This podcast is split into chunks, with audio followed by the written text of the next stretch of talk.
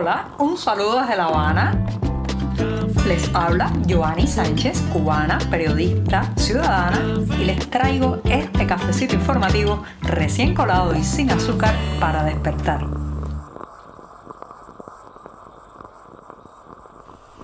Estoy de regreso después de la pausa de fin de semana, en un lunes que ha amanecido bastante fresco aquí en la capital cubana. Hemos tenido una madrugada fría, hay que cuidarse y protegerse mucho, sobre todo a los más ancianos de las familias, y yo estoy con el café ya servido, todavía bastante caliente, para darme un sorbito, el sorbito primero de este 26 de febrero de 2024. Así que voy con este buchito mañanero y sin azúcar azúcar.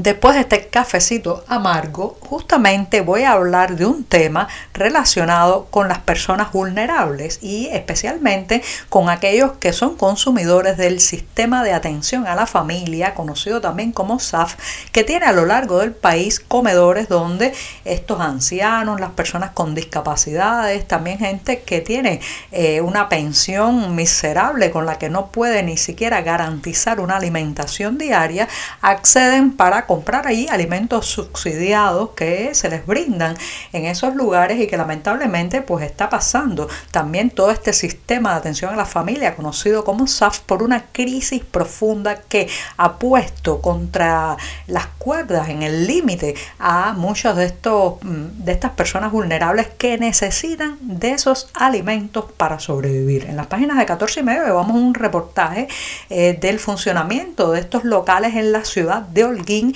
y asusta bastante la situación porque a lo largo de la isla se supone que más de 76 mil personas van regularmente a estos comedores donde el menú cada vez se reduce más, las porciones también y aunque tienen precios subsidiados, de todas maneras es un dinero eh, que los ancianos fundamentalmente tienen que invertir para poder llevarse los alimentos a casa y que eh, pues muchas veces representa más de la mitad de su pensión mensual. En este caso, además, pues hay serios problemas en el suministro de alimentos a estos locales que eh, pues la crisis ha ahondado más, entonces muchas veces no tienen una proteína, apenas pueden hervir los alimentos porque no cuentan con grasas ni aceites. Los propios trabajadores muchas veces de estos locales tienen que comprar de su bolsillo las especias para darle algo de sabor a la comida. Una comida que además es solo una al día. O sea, las personas inscritas en este sistema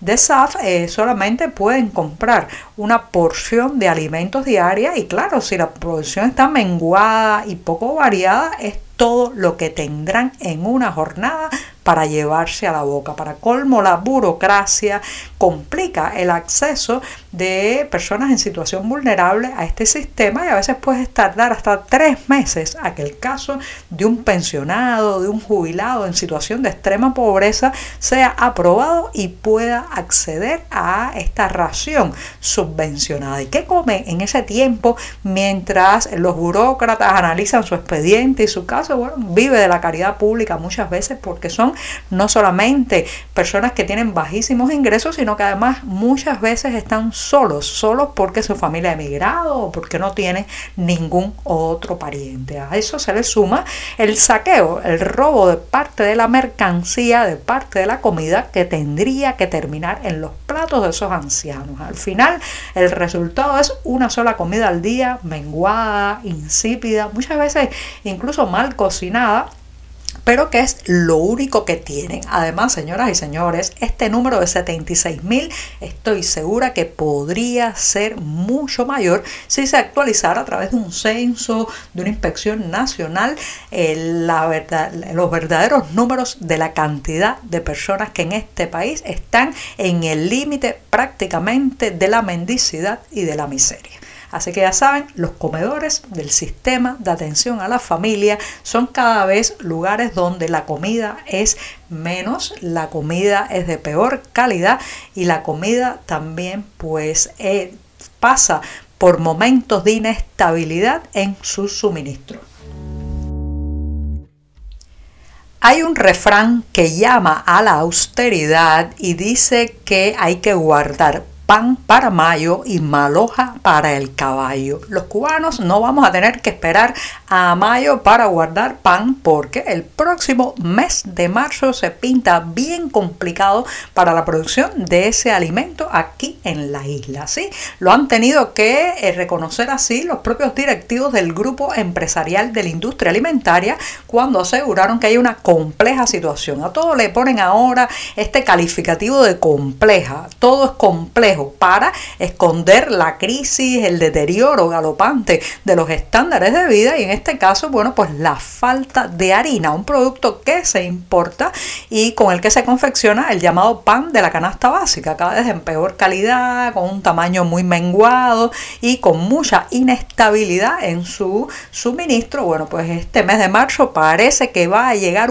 a un límite la situación del pan de la canasta básica porque hasta los propios directivos están diciendo que, bueno, pues no se podrá garantizar todos los días, que habrá afectaciones, la otra palabreja que les gusta tanto decir últimamente en el discurso oficial, afectaciones, situación compleja, impacto negativo, toda esa manera que tienen de hablar los burócratas para simplemente eh, maquillar el desastre nacional en el que estamos, que ni siquiera se va a poder garantizar el acceso a este pan básico. Señoras y señores, esto es un golpe durísimo, sobre todo para la gente más pobre, porque para muchas de estas personas en esta isla, ese pan es un apoyo, un apuntalamiento diario sin el cual verían muy, muy mermada su ración de alimentos. Así que ya saben, hay que guardar pan para marzo en este caso, porque harina importada parece que el Estado no puede garantizar su compra.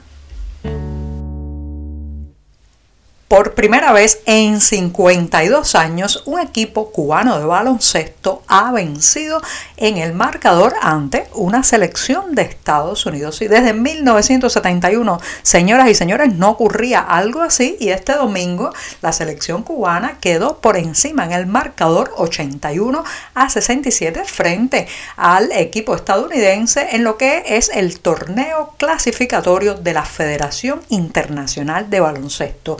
Esto es de cara a la participación en la Copa América de 2025 que todo indica tendrá como sede Nicaragua. Así que ya saben, los cubanos se impusieron a la selección estadounidense y esto tiene un doble valor, un doble reconocimiento para los jugadores de esta isla debido a que ya sabemos la situación en la que entrenan, la pérdida muchas veces de los terrenos, el deterioro de los tabloncillos, algunos tienen incluso que financiar de su propio bolsillo desde los zapatos que utilizan en los juegos hasta la pelota con la que se juega. Así que están absolutamente en desventaja muchas veces material y en cuanto a los espacios para practicar este deporte, mientras que los estadounidenses pues son una potencia, una potencia mundial de baloncesto. A falta de buenas noticias, pues de, hasta el propio Miguel Díaz Canel ha salido en la red social X a felicitar a los y ha dicho que sí, sí podemos. Bueno, parece en el baloncesto sí, en la agricultura y todo lo demás no, no hay nada que celebrar por el momento. Comencé este programa de lunes con una referencia a esos cubanos en una situación más vulnerable, especialmente los ancianos en esta isla y lo voy a concluir también con una referencia a las personas de la tercera edad, porque hasta el próximo 10 de marzo se pueden enviar obras al concurso que ha lanzado la iniciativa Cuido 60 del Observatorio de Envejecimiento, Cuidados y Derechos. Se trata de un certamen que acepta obras que van desde la fotografía, el cuento, hasta llegar al audiovisual y que busca que a través de esas piezas y esas obras pues se capture las diversas formas de envejecer en Cuba y sobre todo pues que generen eh, relatos inspiradores, también cortos audiovisuales y demás, que reflejen la realidad de las personas mayores en este país. Así que ya saben, hasta el 10 de marzo pueden enviar su foto, su relato o su corto audiovisual para participar en el certamen de Cuido 60. Los detalles sobre las bases de este concurso, a qué dirección enviar las propuestas y demás, los pueden encontrar en la cartelera del diario digital 14 y medio. Ahora sí despido hasta mañana martes. La semana informativa seguirá siendo muy joven. El mes, el mes casi, casi que se nos termina. Muchas gracias. Por hoy es todo. Te espero mañana a la misma hora. Síguenos en 14medio.com. También estamos en Facebook, Twitter, Instagram y en tu WhatsApp. No olvides, claro está, compartir nuestro cafecito informativo con tus amigos.